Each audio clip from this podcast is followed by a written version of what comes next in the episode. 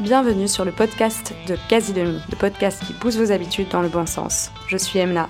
Et je suis Alain. Ensemble, nous avons créé le site Quasi Demi afin de vous permettre de faire vos courses les yeux fermés. Et aujourd'hui, c'est à travers ce podcast que nous souhaitons vous guider vers un mode de vie plus sain grâce à l'interview de véritables experts dans tous les domaines. Alors branchez vos écouteurs et bonne écoute. Bonjour à tous et bienvenue dans ce nouvel épisode du podcast Quasi Demi.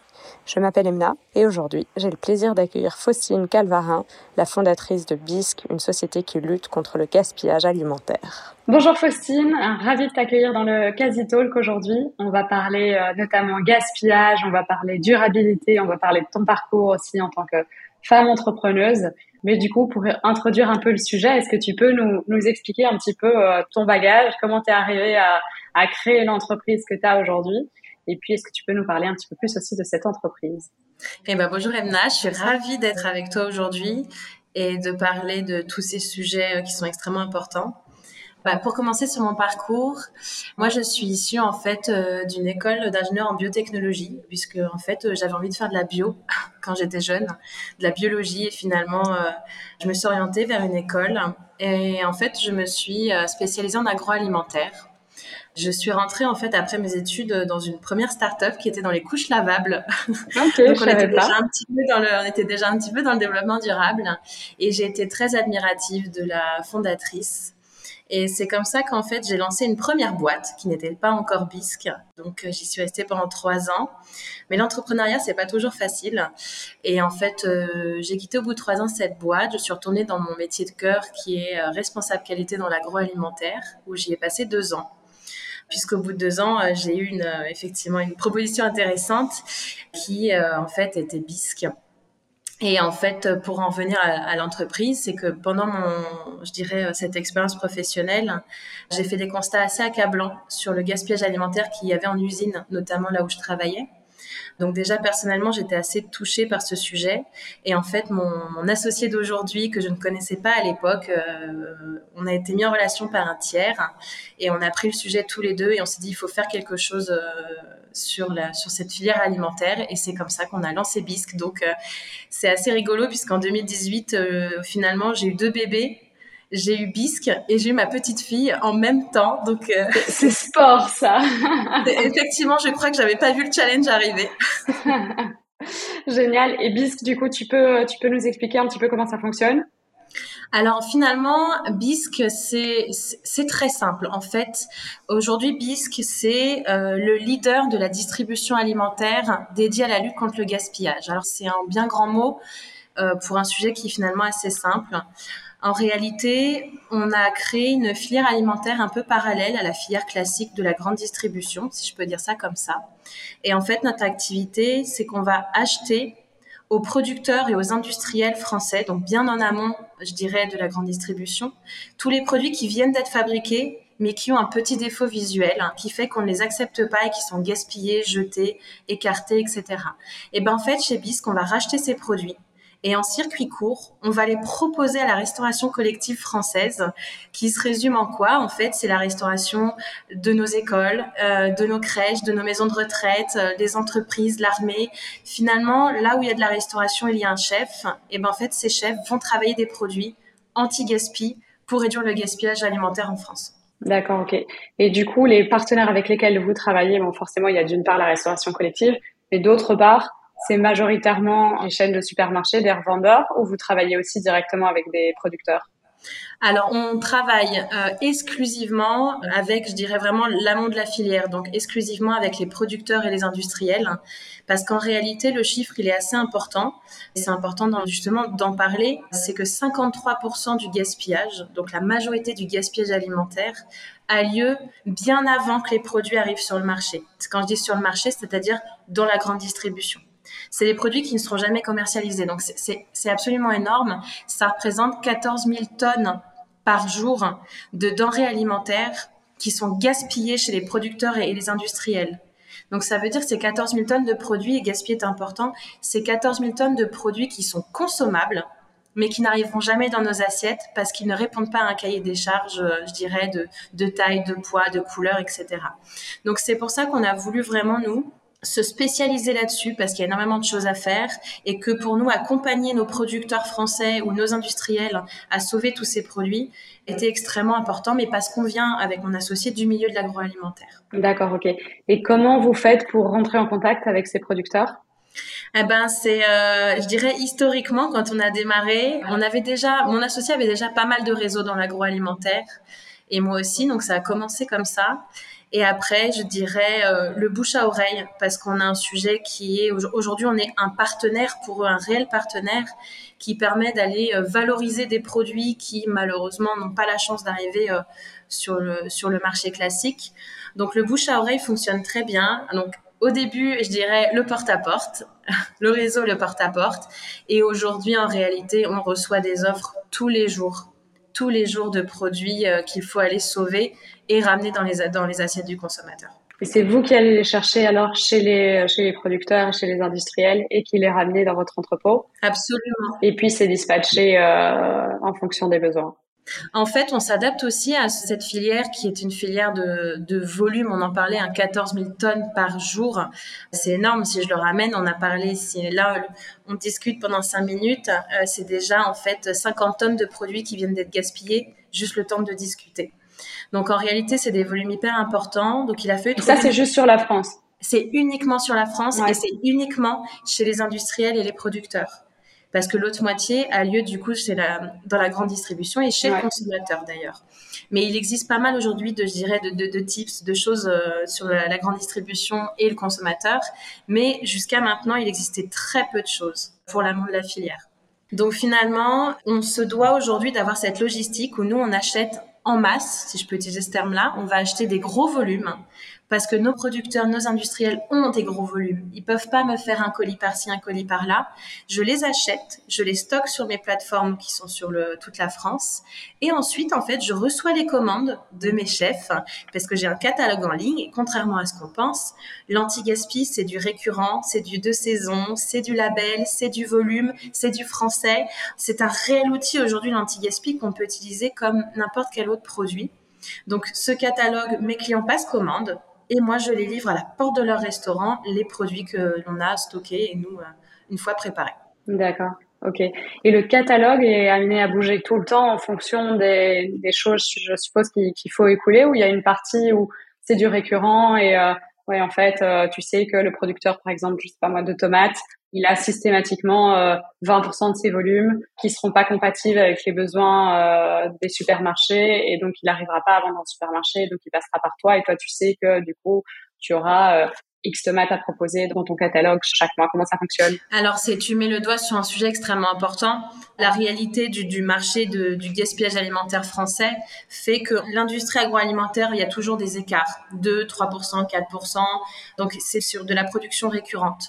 Euh, pourquoi? On pourra en parler euh, plus tard. Mais typiquement, on a, on a un système de consommation où il faut toujours, les grandes surfaces, il faut toujours que tous les rayons soient remplis tout le temps. On n'accepterait pas qu'en fin de journée, la moitié du rayon de jambon soit vide. Et pourtant, c'est ce qui devrait se passer. En la réalité, c'est qu'en fait, on surproduit constamment pour ne surtout pas avoir de rupture. On surproduit tout le temps. Ouais. Ce qui fait qu'en fait, on a constamment des produits constamment des produits disponibles qui sont soit parfois moches, mais parfois surproduits et on ne trouve pas de voie de valorisation. Donc la réalité, c'est que sur le catalogue de produits qu'on propose, on va avoir 90% de produits qui sont récurrents qu'on a tout le temps parce que c'est inhérent à l'industrie. Donc finalement, on est capable de faire de l'anti-gaspi, mais de manière très facile parce que on est même aujourd'hui capable de travailler avec des maisons de retraite qui font leur menu trois mois à l'avance et de leur proposer des produits. On sait déjà ce qu'on va jeter en fait. Donc du coup, ils font leur menu sur de l'anti-gaspi. Ça devient hyper intéressant en fait parce que il y a peu de barrières sur ce sujet. Il y aura toujours de l'opportunité, bien sûr. Bah, quand vous avez un fournisseur de salade qui vient de se faire refuser un camion complet, parce que arrivé en magasin, on a testé une cagette et que la salade était pas bonne, bah c'est un camion complet qui va repartir à la charge du producteur. Donc il peut y avoir de l'opportunité, mais globalement c'est du récurrent. D'accord, ok, intéressant. Et du coup, vous, en termes de business model, je suppose que vous allez racheter à un prix qui est avantageux auprès du producteur par rapport au prix euh, auquel le supermarché va payer parce qu'il y a justement un défaut dans le, produit et leur vendre ensuite avec une, commission auprès des, entités comme les restaurateurs, etc. En fait, c'est vraiment un modèle gagnant-gagnant, je dirais, euh, au-delà de environnemental et social, hein, parce que c'est très clairement le sujet. Il y a un sujet économique où effectivement, en fait, nous, j'ai vocation à, à, quand je vais le racheter, hein, on, on, est vraiment dans de l'achat-revente, je vais le racheter à un prix qui est convenu avec mon producteur ou mon industriel, qui permet soit parfois de couvrir ses frais de prod, soit le fait qu'il n'ait pas à le détruire, parce qu'aujourd'hui on paye pour détruire en France. Donc on convient d'un prix qui est intéressant, qui est déconnecté effectivement du prix du standard, mais un prix intéressant qui pour lui lui permet d'avoir un revenu et couvrir ses frais. Et de l'autre côté, effectivement, de pouvoir proposer un intérêt économique sur un super produit. Par exemple, ça nous permet parfois d'aller proposer à des écoles d'acheter un légume avec un label bio au prix du standard. Et en fait, du coup, on se rend compte que travailler l'anti-gaspi permet aussi parfois de, de, mieux manger. Et ce qui est dingue aujourd'hui, et je le porte moi un peu avec mes tripes, c'est qu'aujourd'hui, on, on, est capable de... On a tout ce qu'il faut. Aujourd'hui, on a les ressources qui sont disponibles pour pouvoir aller dans le mieux manger, dans l'approvisionnement euh, durable, dans les volumes, etc., avec des prix qui ne, bah, en fait, ne cassent pas le porte-monnaie. Donc, euh, c'est un réel outil qu'il faut qu'on utilise aujourd'hui. Ouais, c'est une bonne manière de voir les choses, en fait, dire que l'anti-gaspi permet en fait de rendre accessibles certains types de produits auxquels, euh, pour une école par exemple, qui n'a pas forcément des, des, gros budgets, c'est vrai que ça peut donner accès à, à des produits biologiques, parfois plus sains, etc. Vous avez une charte chez vous où vous dites, euh, voilà, on accepte que tel type de produit et euh, des produits trop transformés. Je suppose qu'au plus le produit est transformé, au plus c'est difficile de le revendre aussi euh, derrière parce que c'est des, des, vous le revendez à des personnes qui vont retravailler, cuisiner, etc. les produits. Donc il y a il y a une sélection là-dedans que vous faites? Alors, je dis oui et non, euh, parce qu'en réalité, chaque secteur a un peu ses spécificités. Oui, euh, la restauration commerciale est plutôt dans du produit brut. On va travailler les, les fruits et légumes, on va travailler le poisson, on va travailler la viande. Mais à côté de ça, vous avez parfois aussi des entités euh, comme des très très grosses cuisines qui vont nourrir 13 000 élèves, qui vont avoir besoin par exemple d'un moelleux au chocolat. On a aujourd'hui un moelleux au chocolat qui est hyper qualitatif. Une fois qu'il est produit, bah parfois il, a, il lui manque un ou deux grammes, ou alors on a une petite bulle sur le dessus qui apparaît. Bah, c'est un produit qui, qui va être jeté. Et ben la réalité, c'est que ces 13 000 élèves, et ben ils seront très contents parfois d'avoir un dessert euh, chocolaté de très très bonne qualité à un prix hyper abordable. Pourquoi? Parce que un déjà c'est un bon dessert et de deux en plus, ça permet du coup à cette cantine qui fait ces 13 000 repas d'aller avec le complément d'aller chercher de la viande sous label. Donc en fait, on a des produits qui sont adaptés à chaque secteur. Donc on a du transformé et on a du brut parce qu'aujourd'hui, bah, on a toute la clientèle qui a besoin de, de l'ensemble de ces produits. Et euh, typiquement, tu vois, moi, je fais de l'anti-gaspi, je fais pas de la discrimination sur mes produits ou je ferai autant du bio, autant du HVE ou autre label qu'il peut y avoir que je ferai du conventionnel.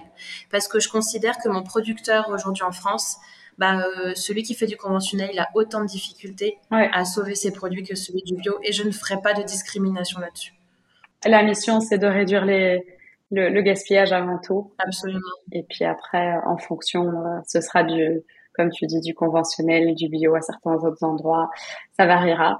Comment l'ont pris les producteurs? Parce que euh, il y a quelques années, on parlait très peu en fait. On savait qu'il y avait du gaspillage, mais c'était un peu un sujet tabou. On en parlait très peu. Ces dernières années, on en parle de plus en plus. Tu as été une des premières, si je me trompe pas, justement, à aller voir les producteurs et à leur proposer une, une solution pour récupérer ces, ces produits-là. Comment est-ce qu'ils ont réagi? Est-ce qu'ils se sont dit ouais, euh, en fait, euh, directement génial comme idée, on est partant? Est-ce qu'il y a eu des difficultés pour les, les convaincre? Est-ce qu'encore aujourd'hui il y a des challenges avec certains? Comment ça s'est passé? C'est assez, oui, c'est assez intéressant. C'est vrai qu'on a été assez pionniers sur le sujet, mais qu'est-ce que ça a été difficile?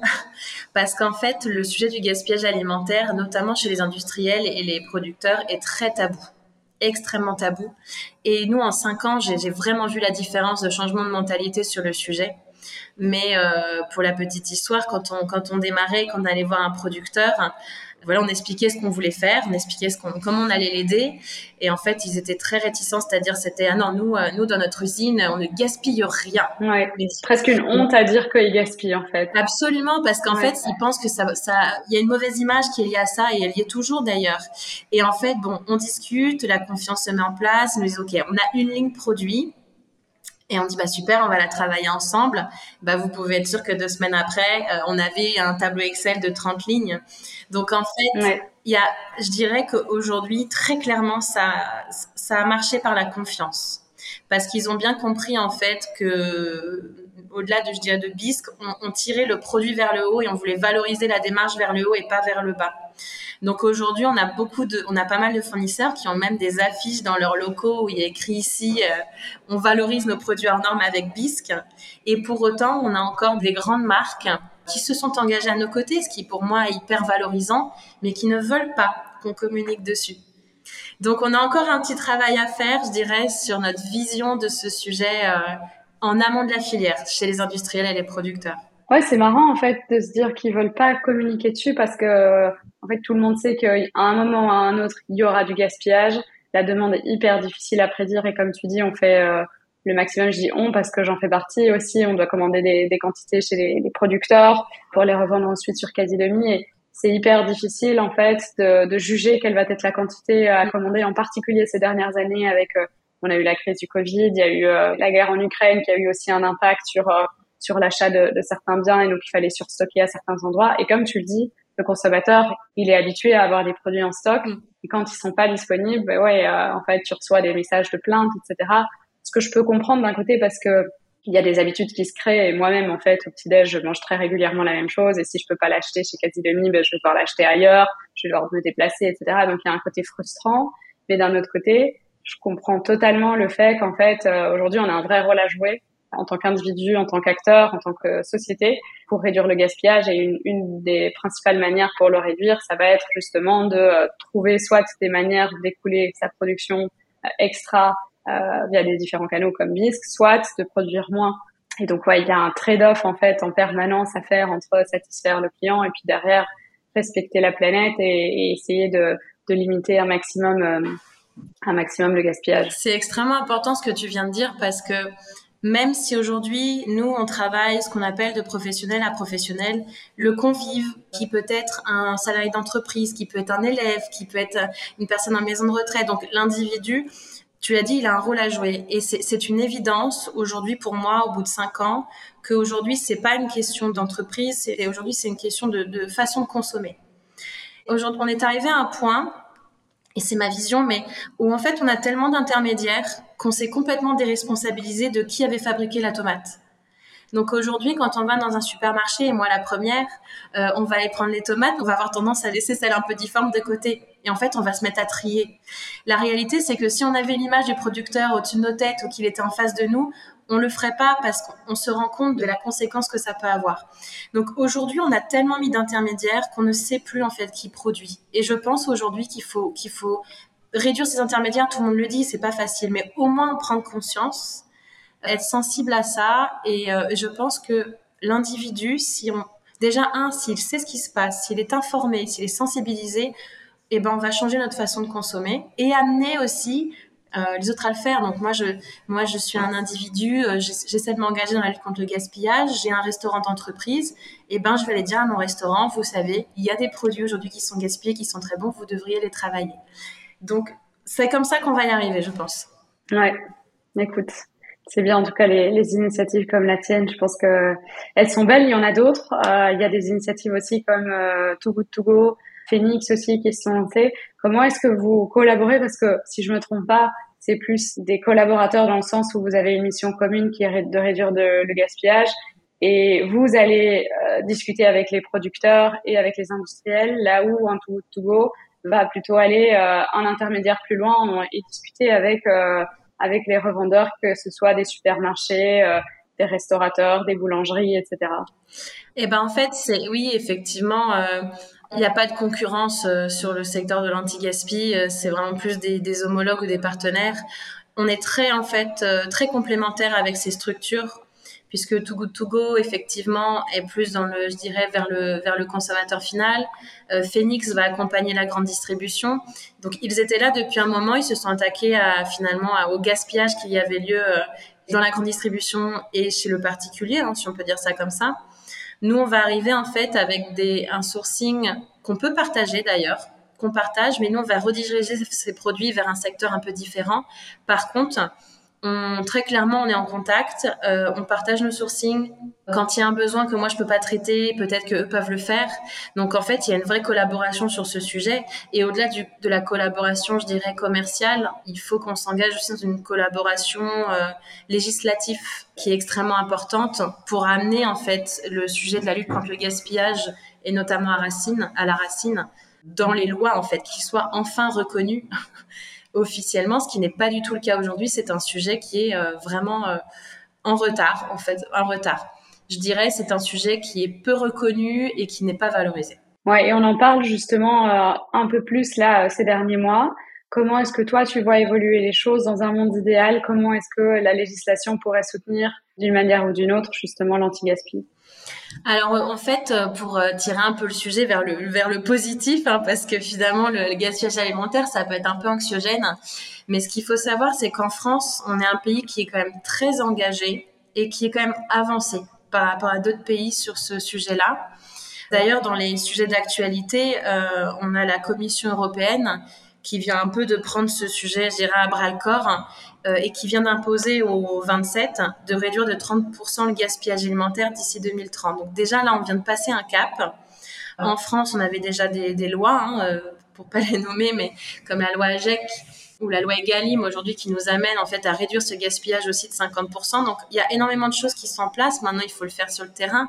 Mais la France est fortement engagée le troisième point qui est très important, c'est qu'on a un label anti-gaspi national hein, qui est en train de, se créer. En tout cas, il est déjà en place pour la distribution, qui arrive pour la restauration, mais qui sera visible par les consommateurs. Et ce label, en fait, va justement amener à valoriser l'ensemble des démarches des entreprises pour réduire ce gaspillage. Donc, la France est fortement engagée.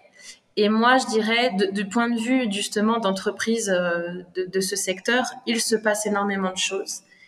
Et très clairement, les mentalités sont en train de changer et ça, on en est très fiers. Ouais, ouais, clairement, c'est une bonne chose. Je pense que le consommateur euh, en prenne conscience et une des bonnes manières de lui en faire prendre conscience, c'est ce label. Donc, euh, ouais, moi, je trouve que c'est une excellente, une excellente chose. Nous, on, a euh, labellisé entre guillemets euh, les produits anti-gaspi sur Casilemi. Et ce qu'on voit, et j'en suis hyper contente, c'est que c'est une des catégories de produits qui se vident en fait le plus rapidement parce que Bon, déjà, c'est souvent, tu vois, synonyme de bonnes affaires parce que c'est vrai qu'on ne vend pas un produit anti-gaspi au même prix qu'un produit classique. Mais en plus de ça, je pense qu'il y a beaucoup de clients qui se disent, bon, ben, c'est vrai que je contribue à, à réduire, euh, réduire le gaspillage et les produits derrière, en fait, c'est pas parce que euh, la date de péremption euh, est passée ou que le packaging, comme, tu l'as mentionné, est pas 100% parfait, que derrière, c'est pas un bon produit, qu'on peut plus l'utiliser. Il y a vraiment des, des choses auxquelles on, peut faire moins attention, je dirais, et, euh, passer outre et, et, les consommer quand même sans aucun souci. C'est du, en fait, c'est du bon sens. Je trouve qu'aujourd'hui, et grâce à ce que tu proposes aussi, hein, c'est que les consommateurs se rendent compte que oui, c'est des bons produits, oui, en plus, c'est un intérêt économique, tiens, dis donc, je peux agir sur la planète. Donc finalement, c'est une action assez concrète et facile pour, pour avancer dans cette alimentation un peu durable. Hein, et, elle, en fait, elle est, elle est nécessaire. Aujourd'hui, si on reprend un peu le contexte environnemental, malgré tout, c'est la FAO qui a, je crois, écrit ça. On va devoir nourrir 50% de personnes en plus avec 50% de ressources en moins. Donc finalement, parce que le réchauffement climatique, un degré de plus, c'est 10% de rendement en moins on a des ressources limitées d'un côté, standardisées, et on a des ressources illimitées qu'on appelle les produits moches. Donc finalement, ça a beaucoup de sens de se dire que les consommateurs euh, prennent conscience que c'est des super produits qu'on peut avoir un super prix. Donc c'est un peu le, c'est un peu le, la bonne idée qu'on peut partager à ses copains ou ses voisins. Mais tant mieux parce que finalement c'est comme ça qu'on va avancer et qu'on a une filière alimentaire qui va pouvoir se stabiliser. Ouais, tout à fait. Qu'est-ce que tu donnerais aux consommateurs comme conseil en attendant que le label euh, anti-gaspi arrive comme conseil pour euh, réduire le gaspillage, peut-être d'abord quand ils font leurs achats et puis après par la suite chez eux euh, parce qu'il y a, y a des conseils qui sont pas forcément toujours les mêmes à appliquer en fonction de, du moment où on utilise le produit? C'est une, excellente question parce que finalement, je pense qu'il y a plein de petites choses qui peuvent être faites. Mais je dirais que déjà, c'est important quand on va faire ses courses. Le plus visible reste quand même les fruits et légumes, hein, concrètement, euh, quand on va faire ses courses. Mais je dirais, euh, Un, déjà, on en parlait tout à l'heure, se dire que euh, des produits en rupture dans un magasin ne doit pas créer une certaine frustration et de se dire que c'est normal et ça veut dire que tout va bien finalement. Donc c'est une première, une première prise de conscience. Ensuite, quand on va acheter ses fruits et légumes euh, dans une grande surface, bon bah acceptons en fait d'acheter parfois celui qui est un petit peu marqué ou qui a une cicatrice, parce que si on le fait, le magasin prendra pour habitude du coup de les racheter. Et donc là très clairement, on va commencer à optimiser la chaîne petit à petit. Il y a aussi le conseil un peu du local. Je sais qu'il n'est pas accessible à tout le monde, mais parfois on a beaucoup de producteurs ou d'industriels qui en local vont proposer justement ces produits-là à disposition des particuliers. Too Good Go d'ailleurs s'est positionné là-dessus, il faut pas hésiter à regarder, euh, pour pouvoir du coup écouler ces produits qui sont un peu hors normes. Donc je dirais que dans les courses, une prise de conscience et encore une fois, accepter les produits qui peuvent être différents, parce que dans ces cas-là, encore une fois, ça, ça fera effet domino. Chez soi, il y a plusieurs choses. Déjà, je pense qu'il y a un, point extrêmement important, c'est ces histoires de date, de date sur les produits. S'il vous plaît, ne jetez pas vos pâtes. ne jetez pas des pâtes qui ont, une, ce qu'on appelle une DLIO dépassée. Euh, c'est une grosse différence entre DLC, qui est une date limite de consommation, on le rappellera jamais assez, qui effectivement est un critère sanitaire, on ne peut pas manger un produit avec une DLC dépassée, mais la DLIO, la DDM, qui est un gros mot, est une date de durabilité minimum qui, en fait, vous pourriez manger vos produits bien après sans aucun problème. Et aujourd'hui, la législation, on est en train de voir pour essayer peut-être même de supprimer cette date parce que des pâtes, euh, de l'huile, euh, de la farine, il y a énormément de produits qu'on se met à jeter parce qu'on regarde la date en dessous et on se dit mince, c'était avant-hier, je peux plus le manger. Faux. C'est des produits qu'on pourrait garder des années.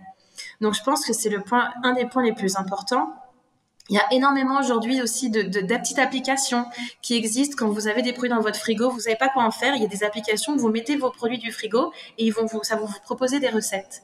Donc ça, euh, tu pourras euh, pourquoi pas euh, redonner les, les, noms suite au podcast, mais il y a des choses qui existent comme ça.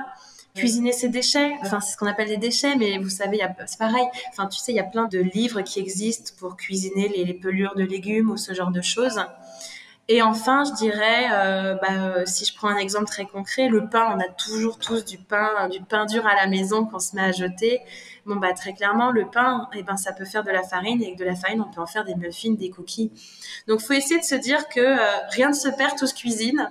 Et aujourd'hui, on a ce qu'il faut pour, pour aider les consommateurs à le faire que ça soit bibliographique, que ça soit une application, etc. Donc, il y a pas mal de choses. Et le dernier point, euh, effectivement, euh, je terminerai là-dessus, mais il faut pas hésiter quand une personne s'engage euh, dans son quotidien à en parler aux autres et à partager ses petites astuces. Parce qu'encore une fois, c'est un effet domino. Et le bout de la chaîne, c'est le consommateur. En tout cas, le démarrage du domino, c'est que à partir du moment où on commence à en parler, on partage, il va y avoir une sorte d'effet papillon et on va sauver du coup énormément de produits en amont de la chaîne. C'est très juste tout ce que tu dis. Quels sont les projets futurs là euh, pour Biz Qu'est-ce que vous prévoyez d'étendre votre catalogue, de travailler euh, plus juste avec euh, les collectivités de restauration? Je sais pas comment tu les appelles exactement. Il y a d'autres partenaires avec qui tu pourrais collaborer. Est-ce que vous avez des projets pour justement euh, éduquer davantage en fait les consommateurs. Euh, ouais, dis-nous-en un peu plus sur euh, le, futur de BIS. Qu'est-ce que vous avez dans dans le pipe, si je peux me permettre, si si ouais, dévoile pas les secrets, mais bon, il y a toujours des secrets, mais mais malgré tout, il y a plein de sujets parce que c'est marrant quand j'ai démarré BISC, autant j'avais des engagements très personnels à mon niveau. Au bout de cinq ans aujourd'hui, je suis presque devenue militante parce qu'à force de côtoyer la problématique, je trouve que c'est très grave.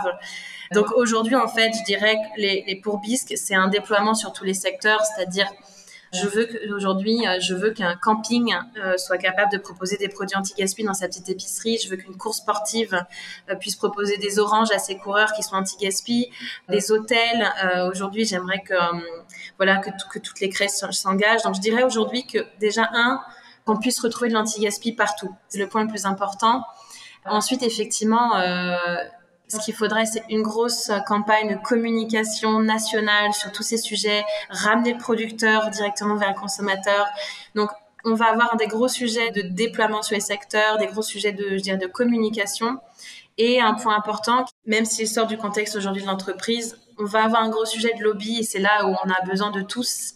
C'est qu'il faut faire, encore une fois, il faut aller vers les politiques euh, pour expliquer ce qui se passe sur le terrain expliquer ce qui se passe sur le terrain et encore une fois faire changer cette, législation. Donc euh, euh, c'est là où effectivement je sors un peu de ma casquette de chef d'entreprise et je vais aller porter une voix collective euh, et surtout porte-parole d'une filière qui est en difficulté. et ce sera là peut-être mon gros sujet de, l'année à venir ou des deux ans à venir. Peut-être de créer un collectif de l'anti-gaspi pour qu'il y ait plus de poids et du coup faire avancer les choses plus vite. Ça rejoint peut-être ma, ma prochaine question et, et, on arrive bientôt au, bout. Si toi, à titre perso, tu avais le pouvoir aujourd'hui de changer complètement les choses, de tout changer même, qu'est-ce que tu ferais? C'est rigolo comme question. Alors, j'espère ne pas répondre à côté, mais en fait, depuis quelques jours, j'ai un projet en tête qui ne se réalisera peut-être jamais. Mais en fait, euh, je parlais de supprimer parfois les intermédiaires. En fait, je, je, me dis que si je pouvais tout changer, je, je recréerais en fait des villes un peu pilotes des villes pilotes en fait on aurait toutes les ressources nécessaires accessibles localement en fait afin de rapprocher le consommateur du producteur. Et donc en ce moment, je suis en train d'essayer de voir, d'estimer en, remettant toutes ces ressources, euh, eau, alimentaire, etc. Quelle surface il nous faudrait en termes d'hectares pour créer une ville de 20 000 habitants où en fait on aura accès à tout en local et ce qui permettrait de résoudre énormément de problèmes. Et donc là, je suis sur ce sujet-là. Et donc, si j'avais des super pouvoirs, je crois que je créerais peut-être 300 villes en France où en fait, ce seraient des écosystèmes locaux où toutes les ressources en fait seraient adaptées, je dirais, aux besoins de la ville. Je pense qu'aujourd'hui, que les grandes métropoles n'ont n'ont plus aucun sens en fait en termes d'alimentation ou d'environnement puisqu'on n'a plus la place autour de pouvoir produire pour nourrir toutes ces personnes-là. Donc, euh, mon super pouvoir, je crois que ce serait euh, de recréer des écosystèmes locaux euh, sur toute la France. Bah, écoute, c'est un beau projet. C'est marrant parce que moi, j'en parlais il y a pas longtemps. En fait, on avait la discussion avec Alain, mon associé, sur le pétrole, tu vois, et clairement, les ressources pétrolières se réduisent. C'est de plus en plus difficile à extraire le pétrole et donc ça va aussi être probablement de plus en plus coûteux. C'est pas impossible qu'à un moment, les pays qui détiennent du pétrole se disent, ben, on le garde pour nous. Sauf qu'aujourd'hui, on est tellement dépendant, les grandes villes, Bruxelles, Paris, enfin toutes les grandes villes, on est tellement dépendant des importations. Il n'y a pas de champ, tu vois, dans ces grandes villes, etc. Que si on n'a plus la possibilité d'avoir du transport, ou si on trouve pas une manière de transporter différemment en fait la, la marchandise, on risque de se retrouver vraiment avec des grosses contraintes où euh, on n'arrivera plus à s'alimenter. D'autant plus que ouais, les populations sont importantes dans ces villes-là, ça continue à grandir aussi dans beaucoup de grandes villes, et donc on va, je pense, dans les prochaines années, si on ne change pas euh, soit drastiquement la manière dont on transporte la marchandise, soit drastiquement la manière dont on consomme, comme tu dis, du plus local, etc. Clairement, ça y contribue. On risque d'être confronté à un moment à des, des problématiques qui pourraient même aller jusqu'à la, famine, ce que je ne souhaite pas. Hein, mais, euh, mais comme tu le dis, je pense que c'est euh, un sujet auquel il faut qu'on pense euh, aujourd'hui activement pour éviter d'avoir des problèmes demain. On a perdu, je suis d'accord, on a perdu en logique. En fait, quand on creuse le système, ça n'a plus aucun sens notre façon de fonctionner. Et je suis persuadée qu'effectivement, si on n'agit pas, mais un peu comme le réchauffement climatique, hein, euh, bah, le gaspillage, c'est quand même 3% des émissions de gaz à effet de serre en France, de, du total des émissions. Donc déjà, on se dit, on, gaspille, mais en plus, on impacte l'environnement. Ça n'a vraiment pas de sens. Et euh, il faut aujourd'hui qu'on réagisse parce que dans 10 ans, avec le réchauffement climatique, il est possible, tu l'as dit, qu'on se retrouve à ne plus pouvoir nourrir tout le monde dans un pays qui est quand même développé. Donc, encore une fois, c'est pour ça, c'est un peu le théorème du petit colibri. Tout le monde a son rôle à jouer. Et c'est pas parce que quelqu'un se dit, bah oui, mais moi, je fais attention, je fais de l'anti-gaspi, mais bon, ça n'a pas son poids. Si, très clairement, ça a son poids. Donc, vraiment, théorème du petit colibri, chacun sa part, c'est hyper important. Ouais. Pour finir, parce qu'on arrive à la fin, Tostine, merci déjà. Si on doit euh, retenir trois idées, trois choses que chaque auditeur doit retenir et, pourrait appliquer au quotidien pour améliorer la situation euh, planétaire, je dirais, qu'est-ce que tu donnerais comme conseil? Je pense que un, c'est le, plus peut-être le plus facile, euh, prendre conscience du problème. Ou, en tout enfin, je pense qu'aujourd'hui on n'en parle pas assez, qu'on ne, on ne prend pas, on n'a pas conscience de l'ampleur de la problématique. Le 2, vraiment, du coup, qui est issu du 1, accélérer le changement dans notre mode de consommer pour arriver vers, un, je dirais, une alimentation qui est plus pérenne, euh, plus résiliente, en sachant qu'encore une fois, on a un pays qui est, euh, qui est quand même très engagé. Et je dirais le troisième, c'est moins technique terre à terre, mais vraiment chacun sa part, c'est-à-dire n'hésitez pas à vous engager dans des petites choses, une fois par semaine faire de l'anti-gaspi, une fois par semaine une recette, etc. Parce qu'encore une fois, ça sera cet effet papillon qui nous fera avancer. Super, mais voilà, il n'y a plus qu'à. Merci infiniment Faustine. Où est-ce qu'on peut te retrouver? Est-ce qu'il y a un endroit où tu diffuses des conseils, euh, peut-être une page LinkedIn, un site web? Alors on a un site web, euh, donc c'est bisque.fr, B-E-E-S-K.fr. Et pour info, bisque, ça vient de la bisque de Homard nos, nos amoureux. Je posé la question. Voilà, nos amoureux de la gastronomie comprendront très vite. C'est une sorte de, de mets presque gastro, en fait, qui est à base, en fait, de, de carcasses de, de crustacés, donc des produits qu'on ne mangerait pas. Et en réalité, aujourd'hui, on en fait presque un plat gastronomique, donc bisque pour la bisque de homard. Donc, on peut nous retrouver sur le site internet, sur LinkedIn, euh, Instagram, TikTok, bisque anti-gaspi où en fait on essaie de partager un peu le quotidien euh, sur notre sujet, de partager les produits que l'on a, parce qu'il n'y a pas que les fruits et légumes, on retrouve le fromage aussi, enfin plein, il y a plein de choses.